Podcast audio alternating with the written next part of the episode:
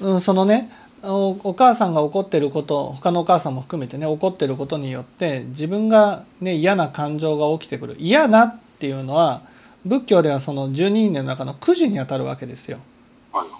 ね、苦樹っていうのはどんな時に感じるかっていうと自分にとって都合の悪い自分が見えた時に苦樹を感じる嫌だっていうふうに感じるわけですね。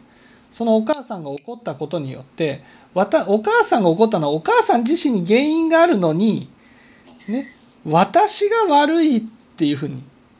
ね、私たちは分別心があるから自分が悪い悪い人間になることをすごく恐れるわけですよ。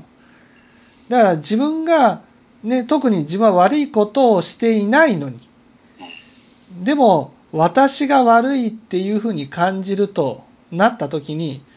すごく嫌な気持ちになるんですね。つまり無力感なんですよその嫌っていうのは。自分は悪いことをしていないはずなのに。悪いっていうふうに言われるじゃあどうせっていうふうになるわけですよこれ以上どうせ私は悪いことをしないように努力してるしいつも気を使ってるし悪いことをしないように心がけてるそれなのにねお母そのお母さんが怒ることによってねね。あたかも私が悪いかのように感じてしまうと。そうすると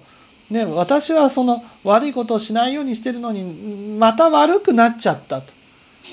そうするとねすごく嫌な気持ちになるんですよ。嫌なっていうのはすごく無力感みたいなことですよね。うん、だから、なんか、努力